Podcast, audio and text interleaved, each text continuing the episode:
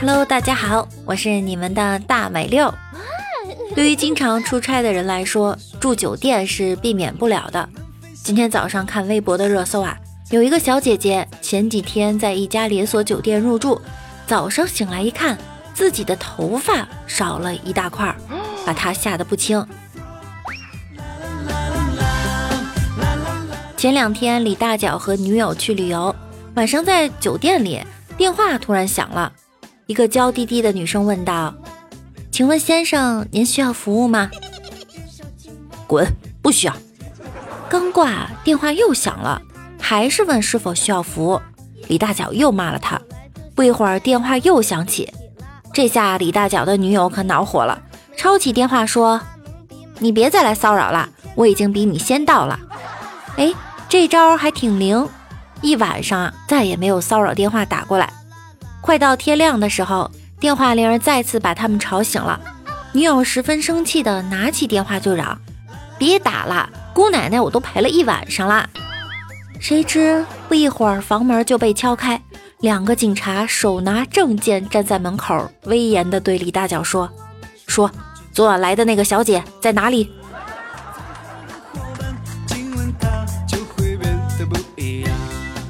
我有一个朋友，他在酒店总机也工作过。大家都知道，酒店呢都提供免费的叫醒服务。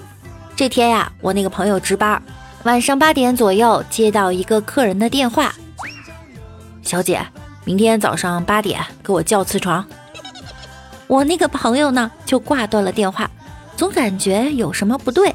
刚要反应过来，那个客人又来电话了：“小姐。”我要是八点钟没醒啊，麻烦你八点半再叫一遍。晕死！叫早和叫床是一个概念吗？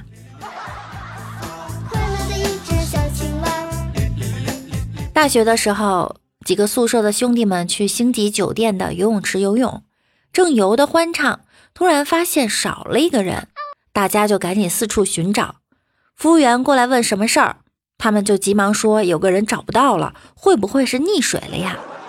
服务员说：“是不是个子高大光头？”他们说：“是是是。”刚才有个人坐在池子边搓澡，被保安带出去了。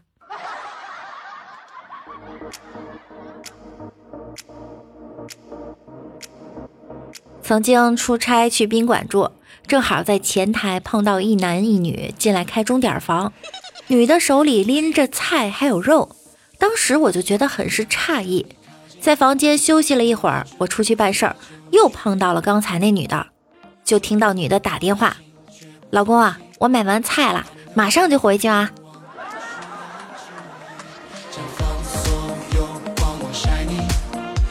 前两天星辉女朋友生日，鲜花也送了，晚餐也吃了，电影也看完了，马上就要凌晨了。女友呢也被他忽悠着不回家睡觉了，一切都是那么的顺利，千辛万苦到了酒店，才发现他没带身份证。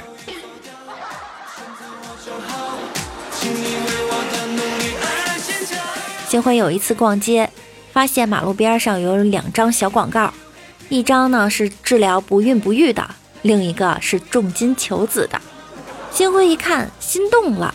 随即打电话问求子细节，接电话呢是一位女士，说自己怎么怎么有钱，老公却不能生育。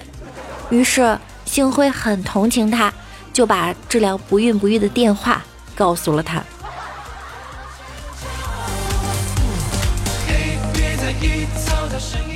星辉曾经借了亲戚的播音喇叭，在女生宿舍下摆出心形的蜡烛，准备表白。在按下开关，正准备喊话的时候，喇叭里传出了一阵声音：“回收冰箱、彩电、洗衣机、煤气罐。”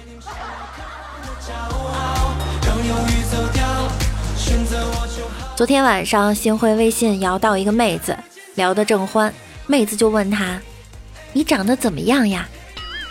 星辉说：“我很丑。”妹子不信，说道：“多丑我都能接受。”结果照片发过去，妹子只回了一句话，就把星辉拉黑了。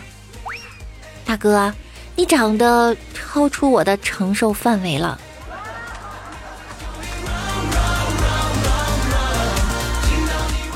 莫寒暗恋一个女生，女生的签名一直是最大的梦想是两人一狗环游世界。一天，莫寒终于鼓起勇气对他说：“我和你的梦想一样啊，以后我们一起环游世界吧。”然后女孩很快就答应了：“嗯，好的，我和男朋友到时候一定带上你。”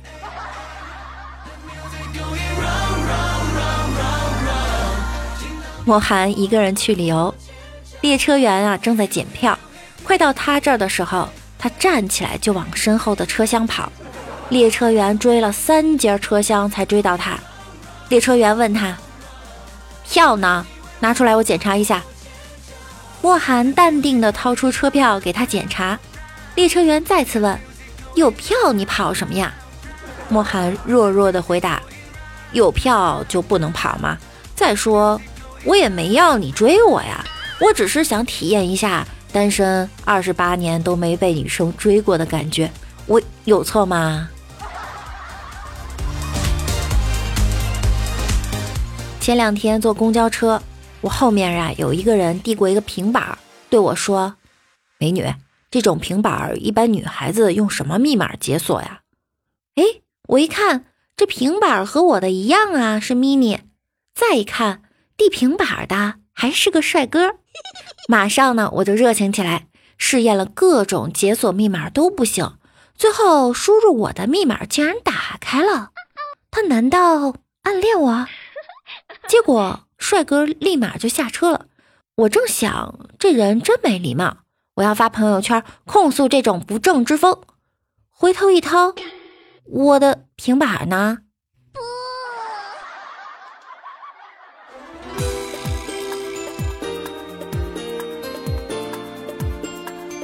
李大脚从小学习就不好，初中的时候，一次英语考试，作文要求是讲述小明被车撞后送去医院。他写道：“小明 walk 路上被 car 撞，幺二零五哇五哇五哇五哇 come。”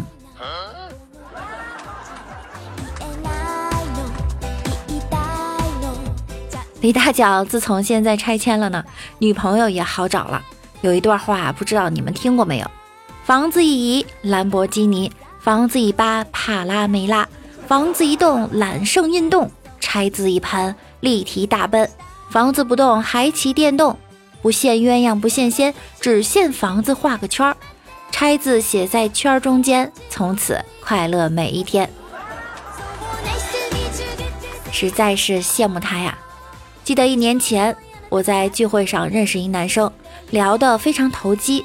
临别前呢，男生给我留下了电话号码，说：“如果多年后你仍未嫁，请打电话告诉我。”我一直没有找到合适的，前两天想起那个难忘的聚会，便找出男生的电话号码拨了出去。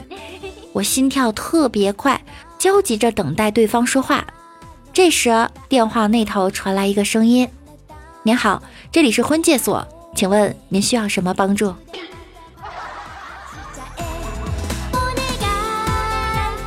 最近啊，我给用户打电话访谈。您好，请问您贵姓？于是乎遇到五花八门的姓，说法各不相同。我姓狗，不是猫狗的狗，是一丝不挂的那个狗。我姓王，老虎的那个王。我姓黄。红绿灯的那个黄，我姓钱，人民币的那个钱。我我姓房，房恢宏的房。哼，大家都是怎么介绍自己的姓氏的呢？一天，一对情侣去游乐场，准备玩一个在天上乱飞的游乐项目，因为人太多，所以就在下面排队等着。突然，好多稀饭从空中落下来。女孩对男友说：“哇，这么刺激的项目，还有人在上面吃八宝粥，真强！”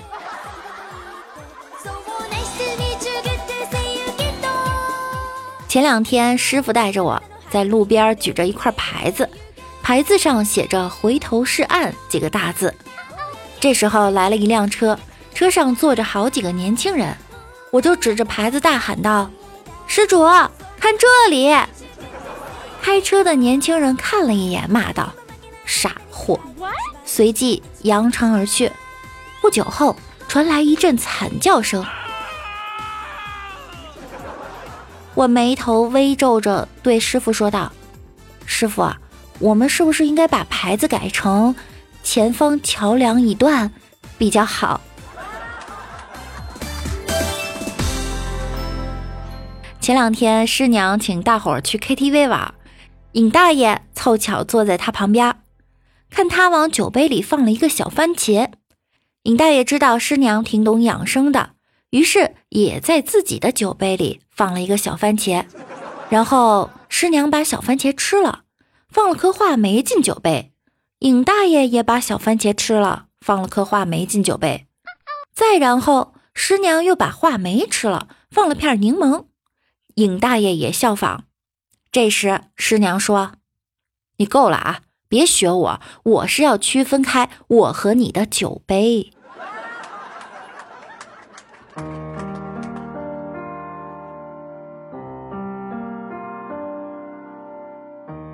以前跟我一起玩的有一个个子很壮的姐妹儿，每次上街看见人家门口的电子秤，她总要上去称一下，然后就在那里嘚瑟。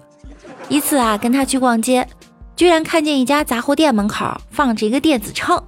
这姐们儿跟老鼠看见大米一般，飞一般速度就冲了上去，只听见砰一声响，居然塌了。她回头看了看我，我走近一看，非常淡定地说：“姐们儿，那个是电磁炉。”昨天我看见楼下老大爷在下棋，我就看了一会儿，跟大爷说：“大爷，你车没了。”大爷一脸不屑：“小朋友，那叫车。”然后我静静的在那儿看了两个小时。下完棋，大爷起身要走，我就说：“大爷，我刚才说的不是你的棋，是你的自行车，被人骑走啦。”好啦，今天的节目呢就到这儿了。喜欢我声音的小耳朵，一定要点击万事屋的订阅以及关注我。我们的互动 QQ 群是六七三二七三三五四，欢迎大家来分享生活中的囧事儿和趣事儿。